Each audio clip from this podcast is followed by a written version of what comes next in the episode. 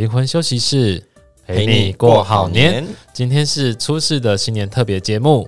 好，所以初四有什么习俗吗？初四有啊，就是这些到天庭。报跟玉皇大帝报告，我们一整年有没有做些什么不好的事跟好的事？他要他要回来了，讲完打小报告，不能这样。禀报完你的善事之后，他要回到你的家里面去。OK，所以你可能就要有一些整理啊，一个仪式啊，或是。准备一些甜点啊，欢迎他回来。嗯、希望他没有戳你太多的那个，补你太多刀这样子。OK，就欢迎就是自己家里的灶神回家，众神回来。对太好了。既然既然都要打扫家里是或者整理家里，那我们是不是还可以多做点什么？是，就是就是又要回到古人的智慧，太多古人智慧。它其实就是一种生活仪式。你你一年给你自己一个机会去重新整理你的仪式，不管是。呃，你的习惯或是你想要做的事情，其实都可以在出事的时候去把它条列出来，然后去执行。嗯，所以给自己一个新的生命模式。对，因为比如像我就很懒，我、嗯、我我一年可能就真的只有出事那天才会整理家里，那也是古人给我们的一个一个规矩，有没有？我们在 初四。总是神明要来，还是要找整理一下家里，就是家里干干净净的。从这个点开始，我们如何去让自己的生命更好，让自己的生活更幸福，开启这个生命的呃呃幸福的生活方式。哦，让自己生命幸福，我觉得我觉得我觉得蛮蛮重要的，就是因为既然是过年期间嘛，那大家都希望这一切的光明啊，一切都幸福啊，然后一切都都很都很自在的话，对，那这样的小小仪式感其实是可以增加我们的幸福感的。对，那要怎么做？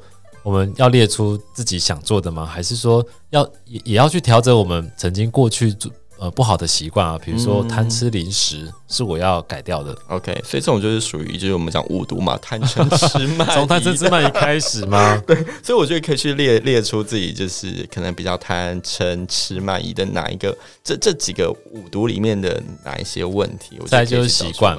对，比如说像很多人都会说我吃饭太怪，我可能第一件事要改，除了贪嗔痴慢疑这个五毒之外，嗯，我可以开始从习惯别人给我的一些建议的习惯开始调整。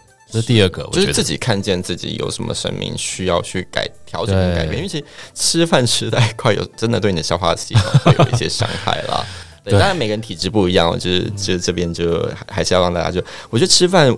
能够好好的吃，慢慢的吃，跟自己的食物相处相融在一起，这也是一种一种禅，然后一种仪式。对，你会透过品尝，就会知道这个料理人的心，甚至是这一个菜的美味。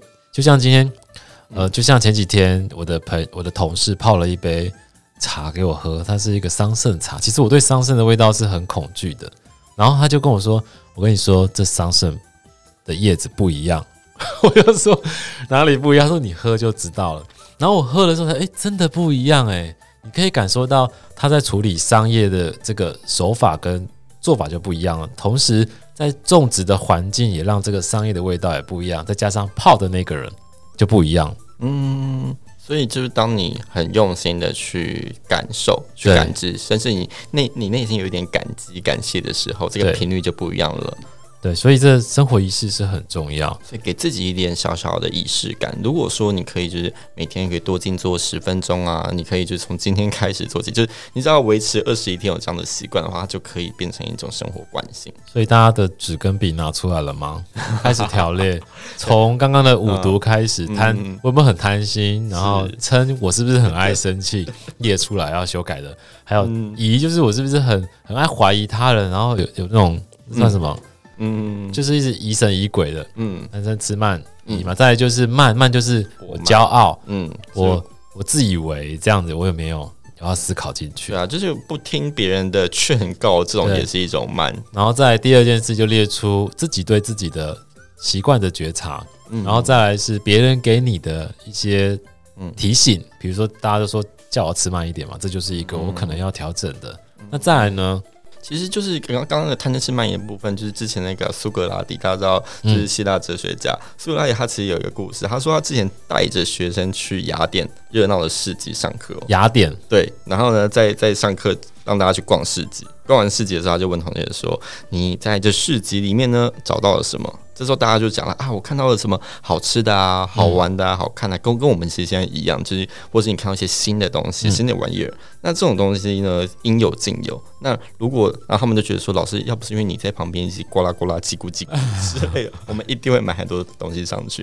那斯古拉底就就点头，因为他完全了解这些人性。那他就说，可是我跟你们相反呢。在这个市集当中啊，我我我发现，原来世界上有这么多我不需要的东西。就他看到哦，原来哦，这个我不需要，那个我不需要，那个我不需要，所以这观点完全不一样。那这个拉里他就说啊，他说，当我们能为这种奢侈的生活而疲于奔命的时候，这种幸福的生活会离我们越来越远。就是说，他说幸福的生活其实很简单，就是说你必须的东西一个也不少，但是你没用的东西一个也不多。对，就大部分然后真的是没用东西都太多，而且很多是无用的东西。所以当时他就已经知道减法的生活了，太先进了吧？断舍离，太厉害了吧？对，而且对啊，其实说实在，我们很多累，我们自己其实很爱堆积一些没有用的东西，然后这些没有用的东西，我们还不愿意放掉它。我自己就很爱捡盒子，只要那个 礼盒漂亮的，我都会把它保存下来。然后看到叠那么高，然后。还有葡萄酒瓶，我也收集很多啊，喝完就放在那里。如果未来有的用的话，我觉得我觉得可以。或者假设你你以后要成为一个纸盒收藏家的话，我觉得也是可以的。如果如果你不是为有这样子的目标的话，只是一种某种欲望的，对一种呃可能囤积或者某种欲望，它无限膨胀的话，它其实并不会让你的生活更坦然、更轻松、更自在。所以说，你必须要去看见自己到底是是不是应该要抛弃某些。就是欲望过多的欲望，或者不断膨胀的欲望，反而会把那些多出来的东西哦，把当你把这些东西删除了之后，你的生命就有多余的空间。这些多的空间，你可以放一些有意义的事情，或美好的习惯，你的生活就会更加的充实。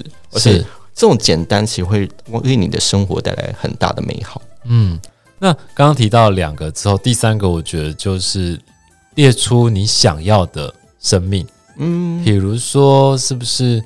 我想要变得很艺术，是这样吗？我也不知道。还是说想增加自己的艺术细胞？对，嗯，这时候他就可以去学上一些相关的课程。像有时候我看到别人他很会说话，我就觉得好羡慕，他怎么可以说出这么有智慧的？是对，这可能可以列出是你想要，嗯，想要成为的那个。对，嗯，那你就可以找到一些 model 或者你的模范。假设你有些这些模范在你面前的话，你要怎么样才能变得跟他们？对，甚至你刚刚有提到可以学。英文啦，学一些工具啊等等，但我觉得大家也不用太紧张。像你可以先从听 Podcast 或是听 YouTube 这个开始学。你练习二十一天之后，你觉得诶、欸，好像有一点点手，有一点点上手的感觉的时候，你就可以在下一步可能去补习啦，或是可能买一些书籍来看，来一些学啊。